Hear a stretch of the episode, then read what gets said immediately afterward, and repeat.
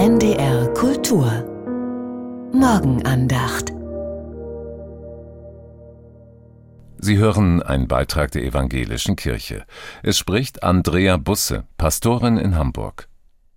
Mit einer Rose und einem Geburtstagsbrief in der Hand stehe ich vor einer Tür, hinter der ein Herr wohnt, der heute 91 Jahre alt wird. Ich kenne ihn flüchtig. Und er kennt unsere Gewohnheit, ältere Menschen der Gemeinde zu besuchen oder eben zumindest einen Geburtstagsbrief zu schicken. Jedes Jahr suchen wir dafür einen anderen Bibelvers aus. Das kennt er offensichtlich auch, denn kaum hat er mir den Brief aus der Hand genommen, öffnet er ihn auch schon und liest. Gott spricht, ich will meinen Geist ausgießen über alle Menschen. Eure Alten sollen Träume haben und eure Jünglinge Visionen.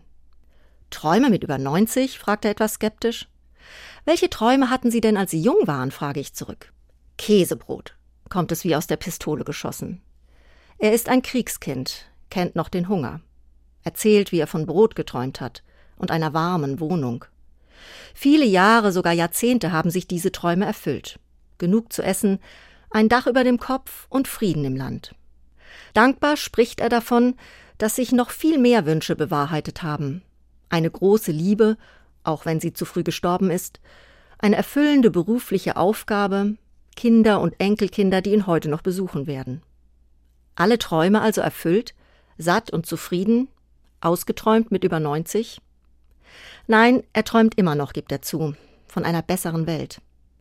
Wenn ich richtig träumen dürfte, so sagt er in schwelgerischem Ton, dann, dann würde ich die Wildbienen vermehren und die Regenwälder aufforsten.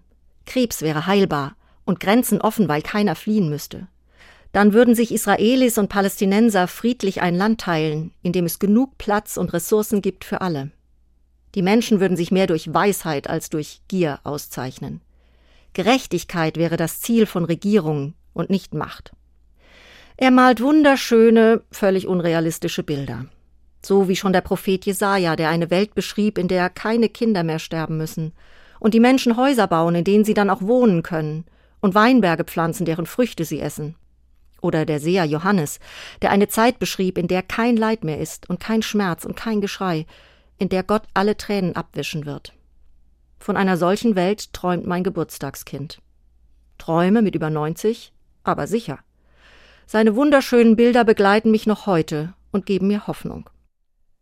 Sie hörten einen Beitrag der evangelischen Kirche. Es sprach Andrea Busse, Pastorin in Hamburg.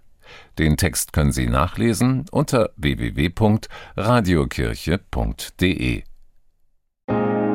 Die Morgenandacht hören Sie werktags um 5.55 Uhr auf NDR Info und um 7.50 Uhr auf NDR Kultur.